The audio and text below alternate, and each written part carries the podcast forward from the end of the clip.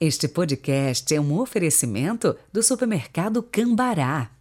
43 3325 7755, Londrina, Paraná.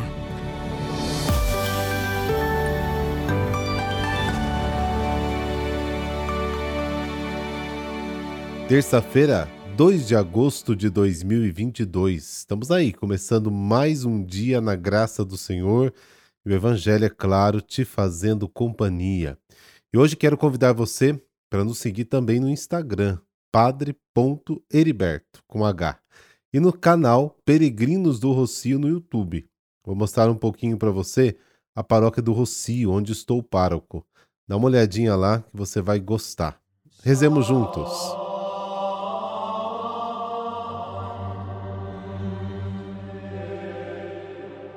Pelo sinal da Santa Cruz, livrai-nos Deus, nosso Senhor, dos nossos inimigos.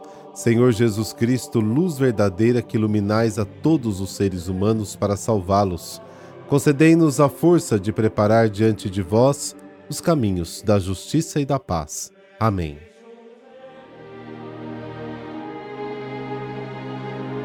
Mateus capítulo 14, versículos de 22 a 36. O Senhor esteja convosco, Ele está no meio de nós. Proclamação do Evangelho de Jesus Cristo segundo Mateus. Glória a vós, Senhor. Depois que a multidão comer até saciar-se, Jesus mandou que os discípulos entrassem na barca e seguissem à sua frente para o outro lado do mar, enquanto ele despediria as multidões. Depois de despedi-las, Jesus subiu ao monte para orar a sós. A noite chegou e Jesus continuava ali, sozinho. A barca, porém, já longe da terra, era agitada pelas ondas, pois o vento era contrário. Pelas três horas da manhã, Jesus veio até os discípulos andando sobre o mar. Quando os discípulos o avistaram, andando sobre o mar, ficaram apavorados e disseram: É um fantasma? e gritaram de medo. Jesus, porém, logo lhes disse: Coragem, sou eu, não tenhais medo. Então Pedro lhe disse: Senhor, se és tu, manda-me ir ao teu encontro, caminhando sobre a água. E Jesus respondeu: Vem. Pedro desceu da barca e começou a andar sobre a água em direção a Jesus. Mas quando sentiu o vento, ficou com medo e começou a afundar. Gritou: Senhor, salva-me. Jesus logo estendeu a mão, segurou Pedro e lhe disse: Homem fraco na fé, por que duvidaste? Assim que subiram na barca, o vento se acalmou. Os que estavam na barca prostraram-se diante dele, dizendo: Verdadeiramente tu és o Filho de Deus. Após a travessia, desembarcaram em Genezaré. Os habitantes daquele lugar reconheceram Jesus e espalharam a notícia por toda a região. Então levaram a ele todos os doentes e pediam que pudessem ao menos tocar a barra de sua veste, e todos os que a tocaram ficaram curados. Palavra da salvação, glória a vós, Senhor.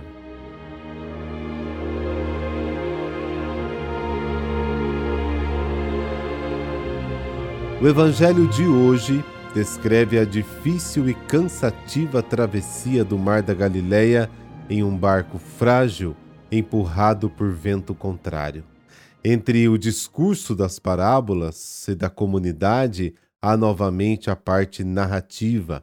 O discurso das parábolas novamente chamou nossa atenção para a presença do reino.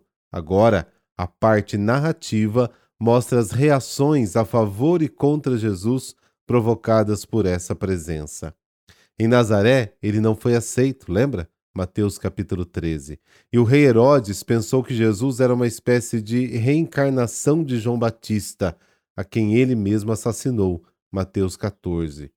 Os simples, porém, reconheceram em Jesus o enviado de Deus e o seguiram até o deserto, onde ocorreu a multiplicação dos pães. Mateus também 14. Jesus diz aos discípulos para que entrem no barco e para que se encaminhe para o outro lado do mar onde era a terra dos pagãos. Ele sobe a montanha para orar. O barco simboliza a comunidade, a igreja. A sua missão é dirigir-se aos pagãos e anunciar entre eles a boa nova do reino, que era uma nova forma de viver em comunidade.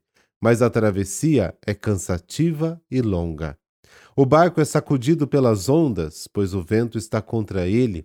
Apesar de remar a noite toda, falta muito para chegarmos à terra. Falta muito às comunidades para fazer a travessia em direção aos pagãos. Jesus não estava com seus discípulos. Eles tiveram que aprender a enfrentar as dificuldades juntos, unidos e fortalecidos pela fé em Jesus que os enviou. O contraste é grande. Jesus em paz com Deus, orando no alto monte, e os discípulos quase perdidos lá embaixo, no mar. A travessia para o outro lado do lago simboliza também a difícil travessia das comunidades do final do primeiro século.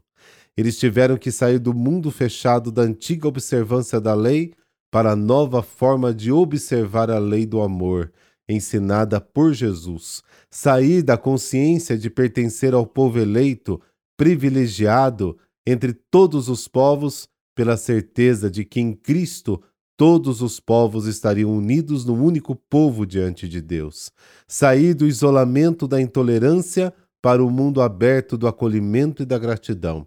Hoje, também nós estamos num caminho difícil para um novo tempo e uma nova maneira de ser igreja. Travessia difícil, mas necessária sempre. Há momentos na vida em que somos assaltados pelo medo.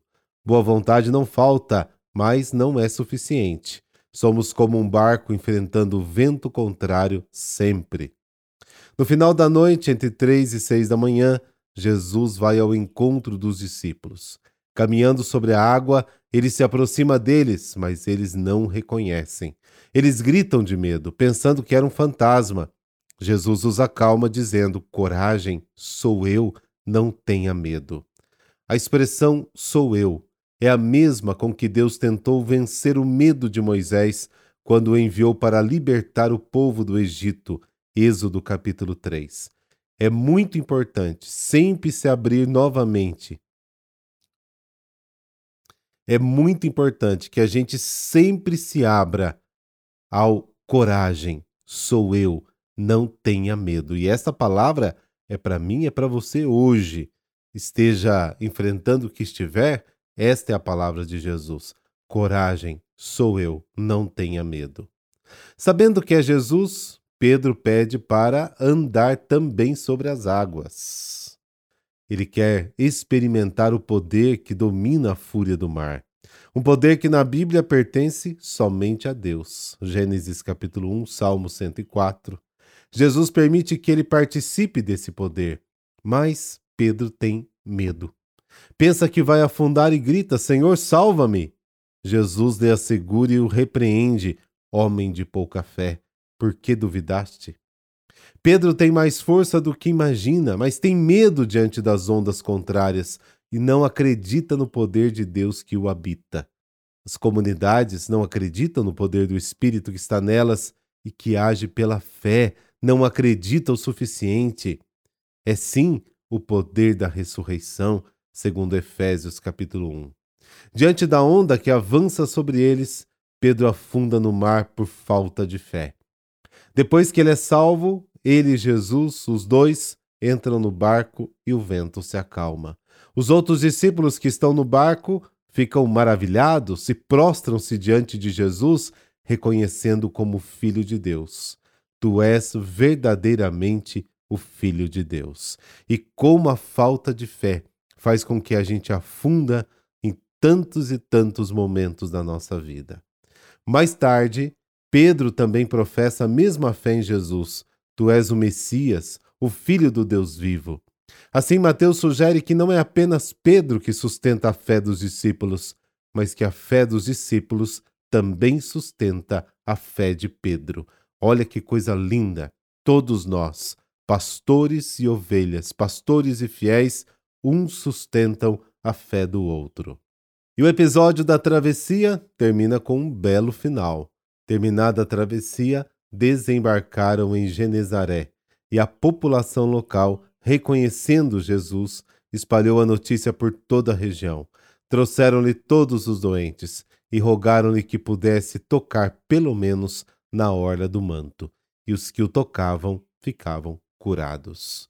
E aí, quais são as travessias? Qual é o grande mar da sua vida de conversão que precisamos fazer então esta travessia e ir para o outro lado do mar?